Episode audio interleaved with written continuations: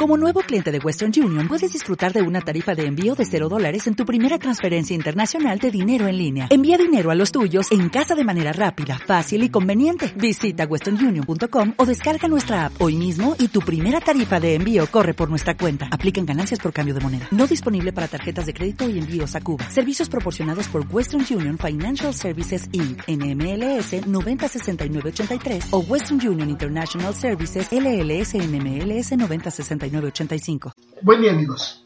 Bienvenidos a este espacio de análisis de la coyuntura política y sus distintas implicaciones. Y esta semana, esta semana, mi problema, mi problema es el Papa Francisco. Y no es que lo sea para mí, por supuesto, pero sí lo es para aquellos a los cuales sus eh, palabras han sido eh, por lo menos motivo de, resquemor, de escosor. Eh, el Papa Francisco se ha dedicado a denunciar, a poner en evidencia temas muy fuertes, temas de carácter económico, político, ideológico, eh, ambiental, y todos redundando en una idea, la denuncia de la cosificación del ser humano, la denuncia de hacer del ser humano una mercancía. Eh, evidentemente, esto es parte del tronco fundamental de la teología cristiana, es decir, que busca enaltecer, enaltecer al ser humano, que busca enaltecer al hombre como una obra de Dios, pero que al final del día ese hombre eh, tiene que reconocerse a sí mismo como esa obra de Dios. ¿A partir de qué? A partir del amor, a partir del perdón, a partir de la misericordia y de la convivencia entre los seres humanos como hermanos. Este tronco fundamental de la teología cristiana es lo que lleva a Francisco, como a otros en su momento, a denunciar lo que hoy se vive en este mundo, en, en este mundo que es multipolar, en este mundo en que la violencia está extendida, en este mundo de confusiones ideológicas, en este mundo dominado por el liberalismo ideológicamente hablando, pero también dominado en términos económicos y políticos por el mismo liberalismo o neoliberalismo, como lo quieran decir. La presencia del Papa Francisco en la Asamblea General de las Naciones Unidas recientemente fue, fue importante, no solamente por la anécdota, el hecho claro de que eh, eh, eh, por primera vez un vicario de Cristo, un, un jefe de Estado del Vaticano, está presente en esta asamblea. Pero además, repito, el discurso, el discurso, el discurso fundamental con el que llega el Papa Francisco a la Asamblea General de las Naciones Unidas. Alguien dirá, pero es que no va a pasar nada, no le van a hacer caso, no va a haber cambios a partir de eso. Eh, realmente ese no es el problema. Y no es papel del Papa Francisco eh, articular cambios, sino hacer la denuncia fundamental. Aquí el Papa Francisco está en el mismo papel, el mismo papel, perdón, del profeta Isaías a Jesucristo, de Jesucristo a San Pablo, eh, de San Pablo a San Francisco, eh, de San Francisco a eh, Juan 23, de Juan 23 a Monseñor Romero, y de lo que ha tocado en este país como grandes denunciadores de la realidad de explotación y de opresión del ser humano, como han sido Samuel Ruiz, como Monseñor Vera y hoy el Padre Solalinde. El Padre Francisco está en esta ruta histórica de la denuncia, del profeta que tiene como tarea fundamental la denuncia y la defensa de la calidad y del ser humano en su integridad, en su integralidad. Frente a, qué se enfrenta, evidentemente, a muchos intereses. A muchos, intereses, evidentemente, mundanos y fuertes, que hacen que incluso aquellos que se dicen defensores de la palabra de, Jesucristo en esta tierra, frente a los hombres, frente a toda la humanidad, se comporten simplemente como los mismísimos mercaderes del templo. La jerarquía católica mexicana es eso. Es una jerarquía que actúa políticamente, que actúa empresarialmente, que actúa con el el tacto y el cálculo político para operar una realidad de privilegios. Y así ha sido en la constante histórica desde que México es un país independiente. La jerarquía católica siempre ha defendido su estatus, su modus vivendi, sus privilegios, llevando incluso al país a conflictos internos como la guerra de reforma, como este, la guerra de intervención francesa o la guerra cristera a la Iglesia Católica Mexicana, a su jerarquía, no le ha importado la condición de la paz, esencial en, el discurso cristiano, para poder difundir su palabra. de hecho, difundir su palabra y el ejemplo y la palabra de Cristo es lo que menos le importa a esta jerarquía católica mexicana. Lo que le importa es defender sus intereses. Intereses que hoy no solamente están en, el terreno de la política, con la clase política, o en el terreno de los negocios, sino incluso en el terreno del crimen organizado y en el terreno de seres monstruosos como los pederastas que la misma jerarquía ha protegido, específicamente ahí Norberto Rivera o los legionarios de Cristo con su anterior eh, dirigente Marcial Maciel.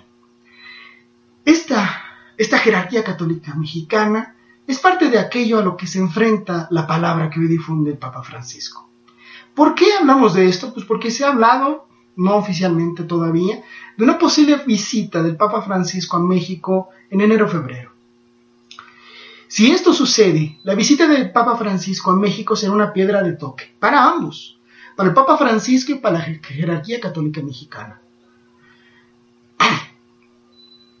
Porque ahí, si el Papa Francisco no habla de lo que tiene que hablar, de las tremendas tragedias humanas que en este país suceden, en términos de la pobreza, en términos de la migración, en términos del crimen organizado y de hacer del ser humano precisamente eso, una mercancía, de la violencia contra mujeres y niños fundamentalmente, es decir, la base de la vida de este país y de cualquier otra expresión de la humanidad.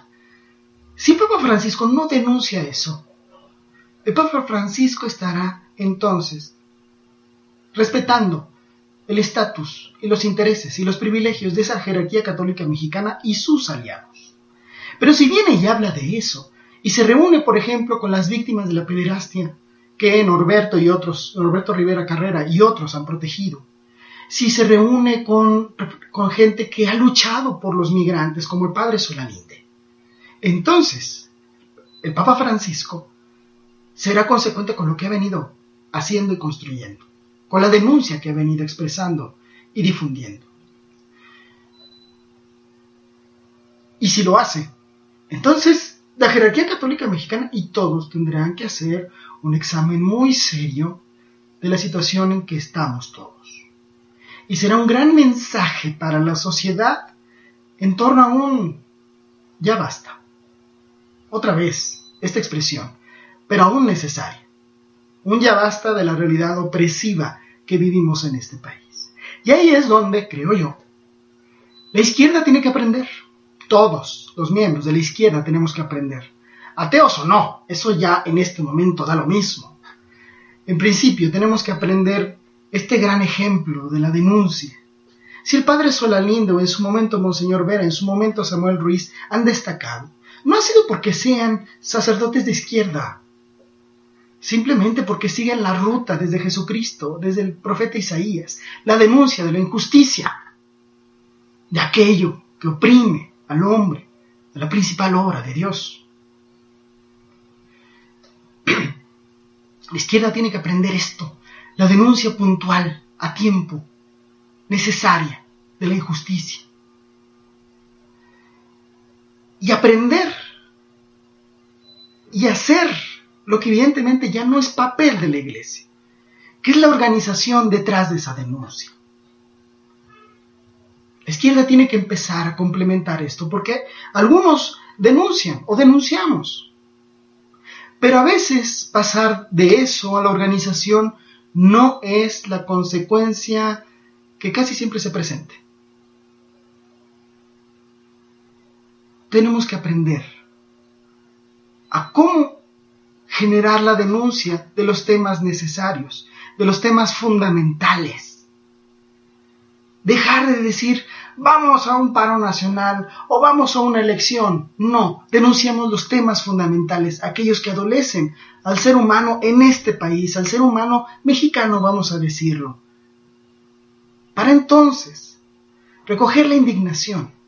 Al final del día, lo que hizo, eh, lo que hizo el proceso de ir captando la opinión de todas las víctimas del crimen organizado, con Javier Sicilia a la cabeza, fue parte de esto. Recoger el lamento, recoger el dolor, recoger la indignación de aquellos que sufren. La izquierda tiene que recuperar esto, este sentido ético y moral del dolor del otro. Porque eso al final del día también es un elemento para la reconstrucción de utopías, para la reconstrucción de espíritus de cambio, de anhelos de cambio. No vamos a convencer a la gente solamente con los perfiles políticos, que son fundamentales y que son nuestra guía, sin duda, pero la izquierda también tiene que recuperar aquellos elementos, aquellos símbolos, aquellos discursos que desde la moral y de la ética nos permiten denunciar y organizar la injusticia, la lucha contra la injusticia. La visita del Papa Francisco ojalá se dé el próximo año o en, otro en cualquier otro momento. Es necesaria, es fundamental. Y todos tenemos que aprender de eso. Por eso me atrevo a decir, Nacho dice, lo que hoy hace el Papa Francisco es muy importante. Hace mucho no teníamos un representante de la cristiandad católica y de la cristiandad en general, asumiendo el, papal, el papel de la denuncia, el papel que se espera del profeta. Hace mucho que no veíamos esta calidad de palabra, esta fuerza de discurso. Bueno, ahora nos toca. Nos toca tratar de aprender. Nos toca tratar de construir una nueva realidad a partir de ese aprendizaje. Amigos, muchas gracias. Espero que estos elementos sirvan para el análisis y nos vemos la próxima.